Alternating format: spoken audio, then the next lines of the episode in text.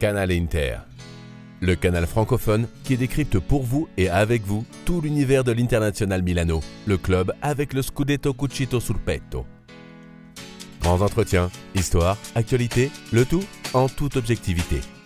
Au micro de ce podcast 100% Nerazzurro, Giuliano De Pasquale et Cédric Canale. Ciao à tutti et bienvenue pour ce cinquième épisode de Canal Inter. Aujourd'hui, ben, on va parler de cette qualification en Ligue des Champions, une qualification qui a eu lieu contre le Shakhtar ce mercredi. Et euh, on va en parler avec euh, ben, mon, mon poteau Cédric Canal, qui est toujours avec moi, avec son analyse très affûtée. Salut Cédric. Salut Giuliano, salut à toutes et à tous. On est ensemble et surtout pour la première fois, dans ce cinquième numéro, on est côte à côte. Et ouais, parce que j'ai pris l'avion de mon petit Charleroi pour rejoindre Milan euh, et Cédric qui habite là. Voilà, et donc on était au match hier, donc on va revenir sur ce match, sur cette qualification. Euh, on attendait ça, peuple interiste attendait ça depuis 10 ans, et attendait ça de façon plus précise, en tout cas depuis trois campagnes de Ligue des Champions, puisque les trois dernières s'étaient soldées par euh, deux passages en Europa League et une élimination sèche de Coupe d'Europe la saison passée. Donc euh, voilà, après Luciano Spalletti et Antonio Conte, eh bien c'est Simone Inzaghi qui a, trouvé la clé, qui a enfin libéré l'Inter. Alors Giuliano, pour commencer, euh, avant de revenir sur euh, le match en lui-même, comme c'était aussi toi, à titre personnel, ton retour à San Siro, euh, au Meazza, pour vivre la Ligue des Champions, qu'est-ce que tu en as pensé? Bah Forcément, c'est des émotions qui sont indescriptibles parce que ça fait deux ans, un peu moins de deux ans, parce que j'ai assisté donc au, dernier derby, pas au dernier derby en, date, mais du coup c'était le 4-2 avec bah, le, fameux but de, de Lukaku, la célébration où il prend le poteau de corner, il met le maillot dessus. Voilà, c'était un, énorme souvenir. Et après, ben, j'ai plus euh, eu l'occasion de, de, revenir, euh, revenir au stade. Donc, euh, forcément, ça fait quelque chose. Et en plus, cette victoire 2-0 contre le Shakhtar, ben, elle était attendue, elle fait extrêmement plaisir. Et on espère qu'on on pourra revivre de tels moments ben, par la suite cette saison. Voilà, avec une soirée forcément avec l'Inter, avec un petit peu de stress à la première mi-temps, ce 0-0, ce but annulé pour euh, ce hors-jeu de quelques millimètres d'Armian, toutes ces émotions, un autre but, enfin voilà, il y a eu... Euh... C'est vrai, on a, on a fêté deux fois, euh, je pense. On, on, a fêté donc, le, le, but de, de Perisic, donc, qui est annulé pour un hors-jeu de Darmian, et ensuite c'est un but de Lautaro mm. qu'on fête en deuxième période, je pense autour de la cinquantième. On le fête beaucoup plus celui-là, tout le stade le fête pendant euh, ouais. une minute à scander, à scander, c'était assez bizarre. Ouais, en plus le speaker euh, était chaud aussi, il n'avait pas vu du tout. Et c'est toi d'ailleurs qui m'a fait remarquer que bah, ils avaient mis le, le, ballon dans, dans le rectangle et que bah, il... comment c'était foot en fait. C'est ça. Mais bon, c'était une petite frayeur pour rien finalement. Donc euh, l'Inter s'est imposé logiquement de zéro, puisque souvent on parle de chiffres dans le football. La possession, effectivement, était euh, pour les hommes de deux Herbie, je crois c'est 56-44 de mémoire. Ils ont été peu dangereux, à part cette dernière action à la fin avec le poteau qui sauve Andanovic. Mais pour le reste, le Shakhtar avait le ballon, mais a peu proposé, on va dire offensivement. Le bloc de l'Inter était vraiment bien, bien en place. Et c'est là, voilà, c'est encore une fois rappelé que c'est bien de regarder les chiffres, mais c'est bien de regarder les matchs parce que euh, l'Inter, très clairement, comme, dit, comme euh, contre le Napoli, la même chose. Il n'y a pas eu la possession, mais il y avait la maîtrise. Donc euh, c'est intéressant. C'est ça. À la mi-temps, on avait euh, 15 tirs. je ne sais plus combien exactement encadré, mais 3, ouais, 3 fois moins ça. Et tandis que le Shakhtar, on, on, avait 3, 3 ou 4, mm. quelque chose comme ça. Euh, puis en, en, deuxième période, on, on s'est dit à un moment d'ailleurs mm. que bah, le Shakhtar n'avait plus tiré euh, au but bah, depuis bien un quart d'heure, 20 minutes. Mm. Et c'est après en fait qu'on a mis ces, ces deux buts que bah, le Shakhtar, mine de rien, ne s'est pas écoulé alors qu'on aurait pu croire justement que ça allait être le, le début d'une goléade. Et, et, non, ils ont continué à faire un, un très bon pressing. Euh, ils sont créés de, de, très bonnes occasions. Euh, je ne sais plus si, si, ce poteau donc, euh, qui passe juste devant la ligne Hmm. mm. d'Andanovic, si à ce moment-là c'est déjà 2-0. C'est 2-0. Ouais, mm. Donc oui, ils ont cette énorme occasion, mais euh, après c'est un match plutôt bien géré de, de la part des, des hommes d'Inzaghi. Oui, c'est vrai que les saisons passées, on avait plutôt l'habitude que ce genre de match euh, échappait à l'Inter. C'était notamment contre le Shakhtar la saison passée, ce 0-0 qui avait, euh, qui avait condamné l'Inter. On se rappelle du match contre le PSV il y a trois ans. Enfin, à chaque mmh. fois, il y a, à San Siro, quand il y avait le match décisif, à chaque fois, il, que ce soit un adversaire fort, il y avait la B du Barça aussi il y a, deux ans, euh, avec Ansu Fati qui avait marqué. Il y a tous ces matchs-là où, à chaque fois, l'Inter n'arrivait pas à débloquer la situation. Et là, ça a été débloqué, notamment par un homme. On voulait faire un zoom sur un joueur en particulier de cet Inter, qui euh, est là depuis longtemps, euh, même s'il a fait un petit prêt en Allemagne. Je pense que vous l'avez tous reconnu, c'est Ivan Perisic. Giuliano, tu voulais vraiment parler de lui parce que bah, hier, il a été déterminant parce que s'il faisait comme il est deux buts, il est double passeur décisif, Perisic. Et puis, c'est au-delà de ce match-là, ça fait plusieurs semaines qu'il est vraiment très très performant sur le côté gauche. Ouais, c'est ça, Perisic, ça fait bah, depuis 2016 qu'il est là, bah, avec ce petit voyage en Allemagne euh, il y a deux ans, avec qui il gagne la Ligue des Champions, mm. de rien. Et euh, avec qui il fait quand même il fait un triplé. il, fait, mais il, fait une, il fait une bonne saison, personnellement. Euh, pas titulaire indiscutable, il a été pendant une période parce que. mais il était vraiment très important. Et, il a retrouvé bah, ce, jeu décisif déjà sous Conte l'année passée, parce que voilà, quand Conte est arrivé, il avait plus besoin des, ailiers que Spalletti utilisait, donc qui étaient Candreva, qui était euh, Politano, qui était Perisic. Donc euh, Politano, Candreva ben, ont, été envoyés autre part. Euh, Perisic il a été envoyé autre part, mais juste en prêt. Et quand il est revenu, ben, l'été d'après, ben, il fallait trouver un moyen de l'insérer dans la mhm. tactique. Et c'est là que ce, ce poste de, piston lui va à, merveille, en fait. Parce que en 2016, quand c'était sous, Spalletti, ou même, je pense qu'il a commencé Avant, c'était sous Mancini. de Bourg, je pense. Bourg. Euh, c'était, de toute façon, ça a toujours été en tant qu'ailier. Et euh, il avait toujours ce rôle bah, de, centrer, de peut-être de repiquer dans l'axe. Et, je trouvais que ça, bah, il le faisait de moins en moins bien. Ses centres euh, n'étaient pas de bonne qualité, il avait du mal à, passer un homme, à le dribbler, alors qu'avec la Croatie, bah, il y arrivait. ça me faisait encore plus péter un câble, parce que quand je le voyais avec le Bayern, il, faisait ce genre de choses. Euh, qui réussissait avec euh, la Croatie, mais qui n'essayait même pas avec euh, l'Inter. Et c'est ça que, quand on l'a vu en tant que piston, ben, il a trouvé le rôle qui lui convient à fond. Parce qu'ici, il a toujours été bon en défense. J'ai trouvé que ses retours défensifs étaient toujours de très bonne qualité. Et ici, en tant que piston, il peut faire ses retours défensifs. Il l'a encore fait contre le Shakhtar et, de plusieurs, à plusieurs reprises. Et ça a très bien fonctionné et l'apport offensif euh, est aussi de, qualité. D'ailleurs, on, l'a vu euh, plusieurs fois, hein, vu qu'on est au stade, bah, on voit ce qui se passe hors caméra. Et on voyait euh, ces, appels de balles mm. à plusieurs fois. Tu m'as fait remarquer que c'était, bah voilà, qu'il avait un, un, rôle aussi important en dehors de la possession, en dehors du fait qu'il possède le ballon ou pas effectivement, euh, on avait senti donc qu'il a été débloqué un petit peu comme, euh, comme d'ailleurs sous Comté un à partir de janvier 2021 comme ça. Perisic, on a l'impression qu'il profite vraiment de l'arrivée d'Inzaghi parce que, comme tu disais, les appels, on le voit vraiment en position ben, d'ailier par moment, lorsque, mais vraiment délié à la limite du hors-jeu, à faire des appels qui, alors il n'est pas toujours servi donc on ne le voit pas à la caméra, mais ça oblige la défense du coup euh, à mobiliser un voire deux joueurs sur l'extérieur pour faire attention parce que si jamais il y a un changement d'aile, Perisic est tout seul. Darmian fait la même chose de, très bonne façon. On va aussi parler de Darmian qui euh, a été très bon hier, qui a été très bon contre le Napoli, qui enchaîne des matchs de très grande qualité. Alors il faut rappeler qu'il est arrivé euh, pour 2-3 millions d'euros en provenance de Parme. Voilà, c'est une demande de compter. Des fois, on parle des recrutements comme Kolarov et compagnie un peu discutables. Darmian fait vraiment le boulot, lui aussi, euh, de très bonne façon.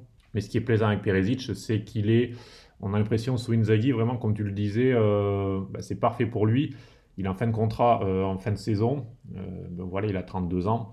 Il va avoir 33 ans, je crois, en, février. C'est compliqué parce qu'il a un salaire assez élevé. Euh, il aurait des envies d'Allemagne, donc il risque de partir en fin de contrat. Ce serait dommage. Choix de carrière pour lui, un choix peut-être de famille aussi, puisqu'il a des attaches en Allemagne. Mais ce qui est plaisant, c'est qu'on voit qu'il donne tout. On le voit aussi que ça peut être des détails, mais ça aussi qu'on voit peut-être plus qu'on est au stade que devant la télé. Mais quand il y a un joueur qui sort de son côté, à chaque fois, il fait une accolade avec lui.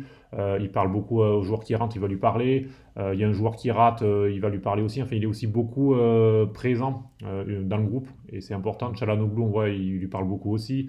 parce qu'ils sont souvent sur le même côté. Donc c'est aussi important là-dessus. Il y a le côté humain de Peresic qui. Ouais, c'est ça. D'ailleurs, on, ne le remerciera jamais assez parce que ça a été le premier à dénoncer l'imposture la, Icardi l'affaire Icardi euh, a débuté avec lui. C'est lui qui a, qui commencé à râler, à pousser un coup de gueule euh, sur le fait que Wanda prenait beaucoup trop de place et qu'elle elle n'avait pas à dire ses, paroles euh, en, public et à mm. dénigrer les coéquipiers de son mari. Donc je pense que c'est surtout pour ça qu'on va surtout le, remercier. Et, puis bah, maintenant pour son travail qu'il fait depuis l'année passée.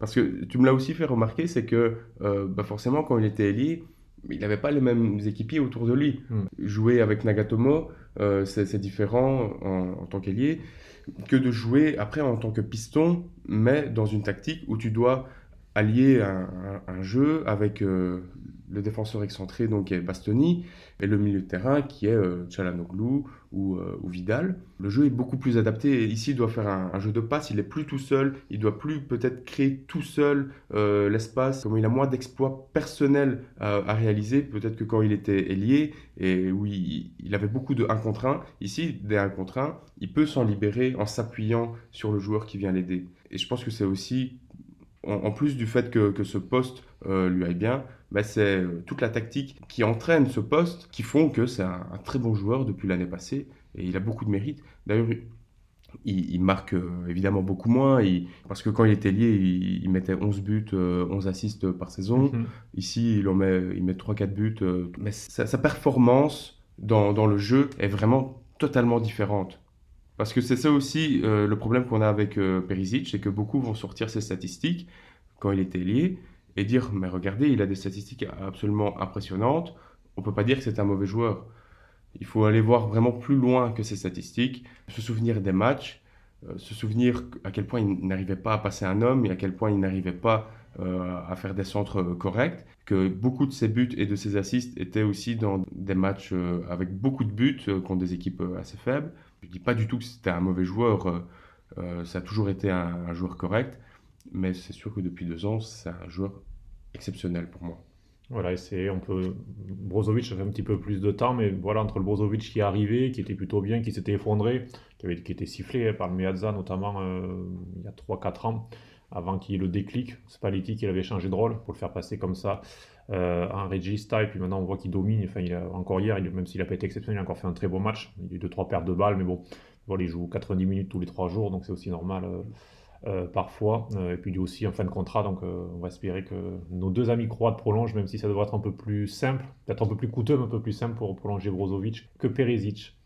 On va passer à un autre sujet, c'est, je voulais dire un, un petit mot peut-être sur, sur Dzeko, Mhm. hier, qui a été élu homme du match, alors que bah, je pense que pour nous, ça aurait plutôt été Perisic pour le Mhm. coup, euh, surtout si son but était accordé, euh, parce qu'en plus Darmian, il est hors jeu parce qu'il lève son pied euh, de- dans, dans le dos, quoi. Enfin, c'est un hors-jeu ridicule, mais bon. Donc pour moi, ça aurait été plutôt Perisic, mais Dzeko sauve son match et finit MVP grâce à, à deux buts, alors que dans le jeu, bah, c'était pas terrible en fait de ce qu'on voyait, Cédric. C'est vrai, c'est vrai qu'encore une fois, c'est le Dzeko euh, qui n'avait pas fait une très bonne rentrée déjà contre le Napoli, il perd ce ballon sur, euh, sur le but du 3-2. Euh, bon, il a pris un gros coup sur la tête après, d'ailleurs il avait encore une protection euh, lors de ce match. Euh, c'est le Dzeko qu'on a vu parfois cette saison, euh, avec un petit peu de difficulté à jouer presque trequartista, euh, quasiment entre les lignes, beaucoup euh, en jeu de remise, mais notamment avec Perisic, mais aussi avec Çalhanoğlu, avec Barella, distribué. On l'a pas senti très précis, la complémentarité avec Lautaro, pas forcément euh, très bonne hier. Mais bon, c'est avant tout un buteur, il met deux buts. Un moment où l'Inter, bah, de depuis le on commence à se dire ça va recommencer, on va encore vivre en 0-0, le quatrième d'affilée contre le Shakhtar, on va jouer la qualif contre le Real, ça y est, on- il y avait un petit peu le- la paranoïa intériste qui commençait à arriver un peu partout dans le stade, en disant on est maudit.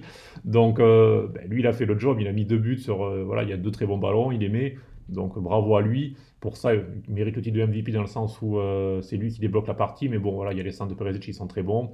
Çalhanoğlu fait un très bon match aussi, je crois qu'on peut le dire. C'est ça. Ouais, D'ailleurs, je pense qu'on peut aussi en- enchaîner sur Çalhanoğlu, qui défensivement, on l'a vu hier, hmm. euh, a fait beaucoup d'efforts. Lui qui euh, n'est pas forcément euh, à l'aise dans, dans- dans un rôle de récupération, bah, hier on l'a vu euh, faire des tacles, revenir défendre, et je le trouve beaucoup plus impliqué qu'en début de saison où je le trouvais très mou en fait. Mm. Je le trouvais vraiment très mou, il avait du mal à redescendre, il avait du mal à accompagner l'attaque dans, dans les contres, euh, alors que hier j'ai trouvé juste euh, su- sur la plupart des, des actions. Ça me fait penser à Simone Inzaghi lors de, la, de sa présentation au mois de, juillet, lorsqu'il a pris les rênes de l'équipe. Il avait coaché Çalhanoğlu comme recrue à ce moment-là. Et il avait dit lui-même euh, à Cannes, j'adore ce joueur. Il lui-même n'a pas conscience de son potentiel.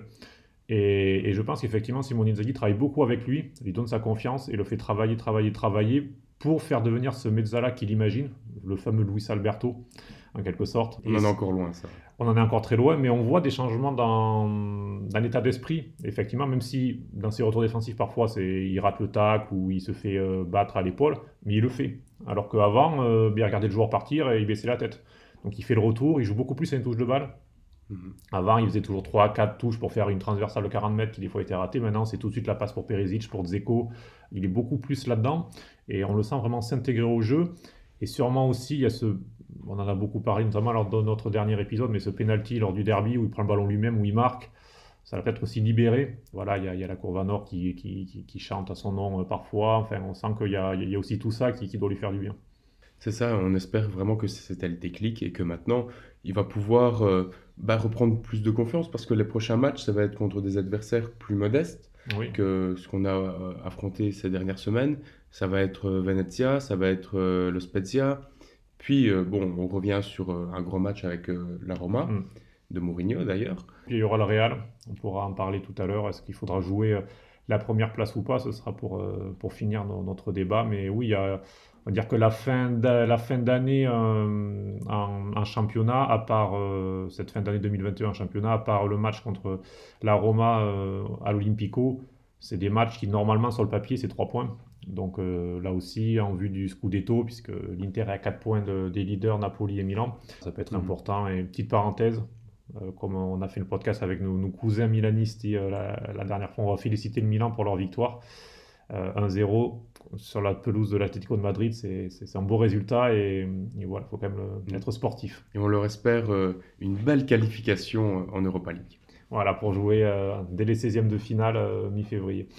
mais, mais pour finir sur le match. euh, Bah, Peut-être un mot sur Ranocchia. Exactement. Euh, Ranocchia qui euh, a, a remplacé De Vrij déjà euh, contre Naples, qui a bien fait ça, qui a euh, bien tenu euh, Osimhen, même si tu m'as fait remarquer que c'était plutôt Skriniar qui a mis Osimhen dans sa poche euh, sur plusieurs actions.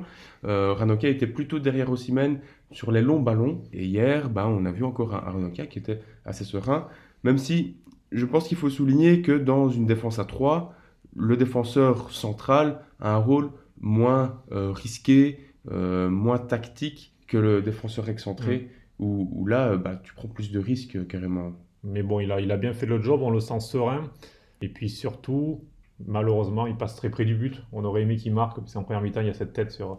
C'est encore corner de Chalanoglu. Euh, c'est dommage parce que si l'Inter est en Ligue des Champions euh, depuis 4 ans, si l'Inter était champion d'Italie, si l'Inter passe les huitièmes de finale, c'est aussi. Alors bien sûr, il y a beaucoup de supporters de l'Inter qui euh, euh, se sont moqués, peut-être que nous aussi dans le passé, on a peut-être oublié, mais de certains matchs de Ranocchia, de, parce que lui aussi a été prêté notamment en Angleterre, à Hull City et compagnie, pour, parce que c'était compliqué, mais des hommes comme Ranocchia, comme D'Ambrosio qui est rentré pour les dix dernières minutes hier, ben, mine de rien, dans, dans le parcours de, de l'Inter, ils ont compté, ils ont permis dans les moments où le club végétait, euh, parfois pour essayer d'accrocher une place en Europa League difficilement, ben, ils étaient là, alors c'était pas évident, mais bon, euh, voilà, ils étaient là et, et ça fait quand même plaisir de, de les voir sur le terrain pour des matchs comme ça en Ligue des Champions. Après, hier, j'aurais peut-être voulu voir Dumfries, Mm. euh, justement dans un match bah, qu'on contrôlait, dans lequel bah, il aurait pu avoir quelques minutes de plus, parce que on l'a pas vu contre Naples. Euh, je pense que bah, ouais, ça fait un petit temps, parce qu'avant, il y avait la trêve. Mm. international. Donc euh, ça fait quelques semaines qu'on ne l'a plus vu, Dumfries. J'espère qu'il jouera contre Venezia et contre le Spezia après, parce que il a besoin de progresser. Darmian fait euh, une très bonne saison jusque maintenant, mais c'est sûr qu'il faut laisser de la place à Dumfries pour qu'il puisse euh, bah, progresser, s'adapter à la tactique et euh, s'intégrer encore plus dans, le groupe. Même si c'est toujours bien évidemment d'avoir D'Ambrosio qui puisse bah, bah, aider à, ce poste-là comme au poste de, défenseur central excentré.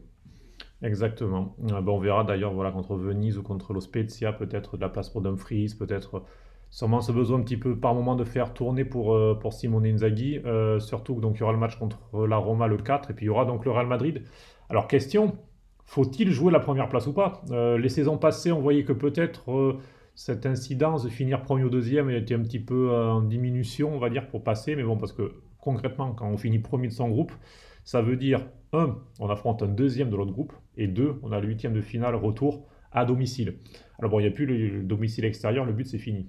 Donc euh, ça pèse un peu moins, mais c'est quand même mieux de faire le match décisif avec son public, Mais pour cela, il faudra donc gagner à Madrid. Mhm. Euh, alors toi, selon toi, Julian, est-ce qu'il vaut mieux, dans le cas du possible, mettre les 11 titulaires, y aller à fond en se disant on y va pour gagner, ou est-ce qu'on se dit, dans un match comme ça, Barella, il est, qu'on le sent par exemple, il est fatigué, on le met au repos. Euh, Zeko, euh, il a 35 ans, on le met au repos. Enfin, co- comment, même si c'est encore loin, puisqu'on est à, deux semaines du match, mais euh, selon toi, est-ce que c'est important de finir premier? Essayer en tout cas. C'est important, surtout dans le contexte actuel, où on voit que ben, on, on fait euh, un, bon début de saison euh, avec 28 points. Ben, 28 points, Inzaghi l'a aussi précisé, dans euh, n'importe quel autre championnat, ben, on est premier avec 28, avec 28 points. Euh, Naples et, Milan font euh, un début de saison seulement exceptionnel aussi, où, là, ben, ils, nous mettent troisième. Mais quand on regarde comment les, matchs de, l'Inter, ben, c'est super, c'est un super parcours, un super début de parcours. Il nous reste six matchs. On l'a dit, ça va être contre des, équipes un peu plus modestes à part euh, la Rome. Ça va être Venezia, Spezia, euh, Rome, euh, Madrid. Ensuite, ça va être Cagliari, Salernitana et le Torino. On va finir donc avec le Torino le, le 22 décembre. Donc, vu le contexte, bien sûr qu'on doit, on doit jouer la, première place. Il va avoir le match contre la Rome le samedi avant le Real, mais je pense qu'on on a suffisamment de possibilités de faire tourner l'effectif dans les autres matchs euh, de, championnat. Et Inzaghi il a dit de toute façon que c'était un objectif bah, déjà d'aller en huitième et de jouer à fond pour euh, finir premier. Et vu euh, ce qu'il y a dans, les autres groupes, si on veut aller le plus loin possible, même si huitième c'est déjà un très bon pas en avant, bah, il faudra finir premier parce que si on finit deuxième, Cédric, bah, on risque de se choper Manchester City, on risque de se choper Liverpool. Bon, il y a le groupe euh, de l'Ajax, on risque le Bayern, euh, on risque aussi Manchester United, Chelsea. on risque, on risque Chelsea euh, avec un certain attaquant qui nous attendra et qui peut-être ferait mal donc à son, an- ses Et anciennes on risquerait peut-être Lille, parce qu'il y a ce groupe, euh, alors il y a l'Ajax qui euh, certes est une bonne équipe mais qui est peut-être abordable, et puis il y a le groupe euh, de Lille, de Salzbourg, de Séville, de Wolfsburg, ce groupe-là, tout est encore un petit peu indécis, où effectivement on le savait d'entrée que c'était un groupe, on va dire, équilibré, sans, sans gros, mais bon qu'on finisse premier ou deuxième dans ce groupe-là, c'est pour être jouable, mais effectivement tu le disais, vu la liste, si, en terminant premier, euh, le gros risque ce serait le PSG très certainement. Ouais. Euh, après, pour le reste, ça semblerait euh, des équipes un peu plus euh, abordables. Euh, mais bon, voilà. Après, c'est sûr que si tu termines deuxième de ton groupe et que tu, tu chopes Lille, c'est bon tirage. Tu finis premier, tu chopes le PSG, tu dis, euh, voilà, ça servait à quoi?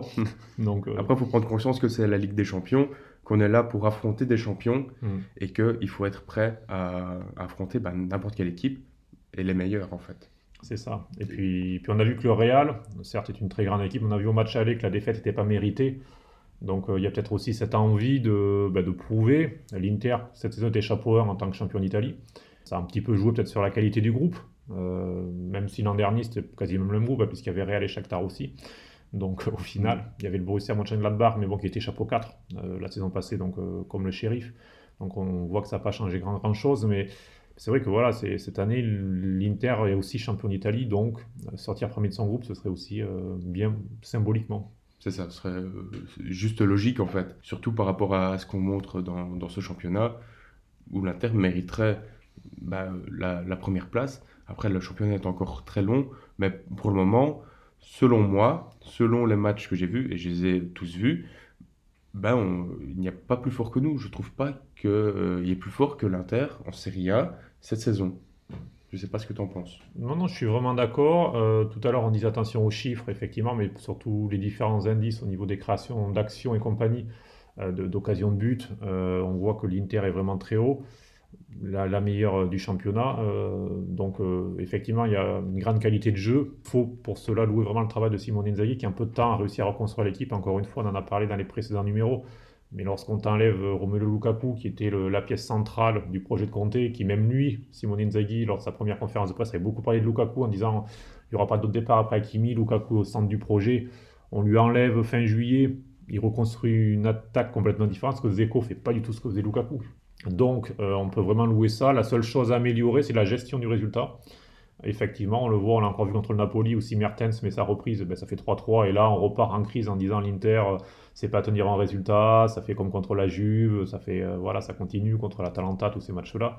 Donc il y a ça à améliorer très clairement. La gestion, parfois ce bloc équipe qui va très très bas sur les dernières minutes, avec des changements il y a la gestion de l'effectif aussi, mhm. euh, parce que ça va jouer tous les trois jours. Faire rentrer Gagliardini, je pense, par exemple, c'est aussi pour faire souffler Barrella. Voilà. Puis la concrétisation devant les buts, hein, on en a parlé dans le précédent épisode euh, sur euh, le derby. Bah, on, l'a vu encore contre le Shakhtar. Hein. Barrella, qui est au point de pénalty, il glisse, il n'arrive pas à cadrer sa frappe, alors qu'il a largement la possibilité de, de marquer. Zeko qui récupère un ballon sur une mauvaise relance, on ne sait pas trop ce qu'il tente. Euh, mm. C'est un ballon totalement dévissé, beaucoup trop puissant, alors qu'il avait tout le temps de contrôler, de euh, donner le ballon à, à Lautaro peut-être. Enfin, voilà, il avait tellement de possibilités. Encore contre le Shakhtar, c'était grave de voir à quel point l'Inter est capable de se procurer des occasions, mais à quel point aussi elle est capable de, les rater. Et de rater des, des occasions, mais nous, on concède ce genre d'occasion à l'adversaire, mais c'est dedans. Mm. C'est hyper frustrant. Donc ça, c'est quelque chose euh, sur lequel il va falloir vraiment travailler. Et on l'a dit, je, répète un peu ce qu'on a dit au dernier podcast, c'est aussi au niveau de la mentalité. Chalanoglu, ça commence à aller. Euh, Zeko, ça, ça a certainement fait du bien qu'il plante ses deux buts parce qu'il n'avait plus marqué depuis un mois. On va voir la suite maintenant. Exactement, on va voir la suite et puis on se retrouvera pour parler de la suite. Et puis ben, il nous reste à vous saluer. Giuliano, c'est vraiment un plaisir de faire ce podcast euh, à tes côtés cette euh, semaine. Bah ouais, bah, moi aussi c'est un, grand plaisir en plus de, bah, de, venir chez toi, euh, de retrouver Milan, de retrouver le, stade, de retrouver mon équipe favorite et bah, de, goûter les, les, pizzas de Milan sous tes conseils parce qu'il faut dire que tu as de super conseils en matière culinaire dans la ville. Et spoiler alerte, je crois qu'on va aller voir, on va aller déjeuner chez Zanetti dans quelques minutes. Donc euh, voilà, on vous, on vous fera peut-être pas un podcast, mais on fera peut-être un retour sur les réseaux sociaux du menu chez, chez Ravière, euh, restaurant italo-argentin dans le quartier historique de Brera. Oui, il Botinero, hein, ça. Exactement. Ah bah très bien, bah, il ne nous reste plus qu'à vous saluer, vous remercier d'avoir écouté ce podcast. On se retrouve dans deux semaines pour euh, un nouvel épisode. D'ici là, bah, portez-vous bien. Et à la prochaine, simplement. Forza Inter. Ciao, ciao. Ciao. C'était Canal Inter, le podcast francophone qui décrypte tout l'univers de l'international Milano. Avec Cédric Canale et Giuliano De Pasquale.